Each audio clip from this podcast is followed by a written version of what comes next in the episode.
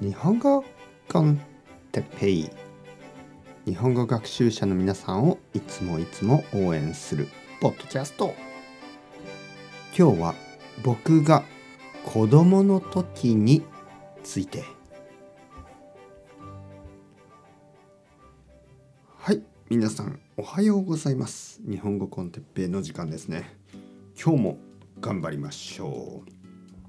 えー、今日は僕が子供の時について少しだけ話してみたいと思います。僕が生まれたのは1981年。ね1981年。えー、もう40年以上前ですね。40年以上前。僕が生まれた時、えー、あまり覚えていません。もちろんですね。もちろん覚えてない。誰も覚えてませんね。生まれた時は覚えてない。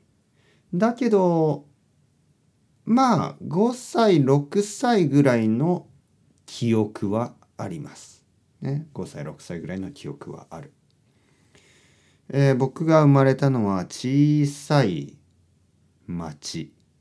ほとんど村みたいな町です。今でも人がたくさん住んでいません。今はもっともっと人が少なくなりました。えー、僕が生まれた時そうですねだから1986年7年僕が記憶がある時ですねまだ日本はうん昭和ですね。昭和。昭和というのは戦争が始まる大きい戦争ですね、えー、大きい戦争が始まる前から、えー、戦争が終わってその後ずっと続いていました。昭和の時代、えー、まだインターネットはもちろんありません。僕が子供の時に、えー、ファミコン。ファミコンですね。ファミコンが出ました、ね。えー、任天堂のファミコンが出ました。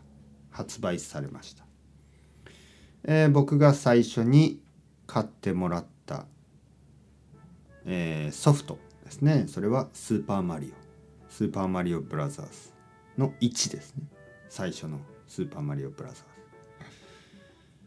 それを覚えてますね。それが多分7歳ぐらいかな。うん。僕が子供の時えー、ファミコン以外にもたくさんの子供のためのコンテンツがありました。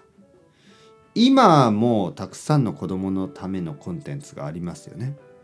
でも多分僕はその最初の世代かもしれません。僕よりもっともっともっと年を取った人は例えばドラえもんやドラゴンボールそういうものの、えー、アニメとかはなかったですね。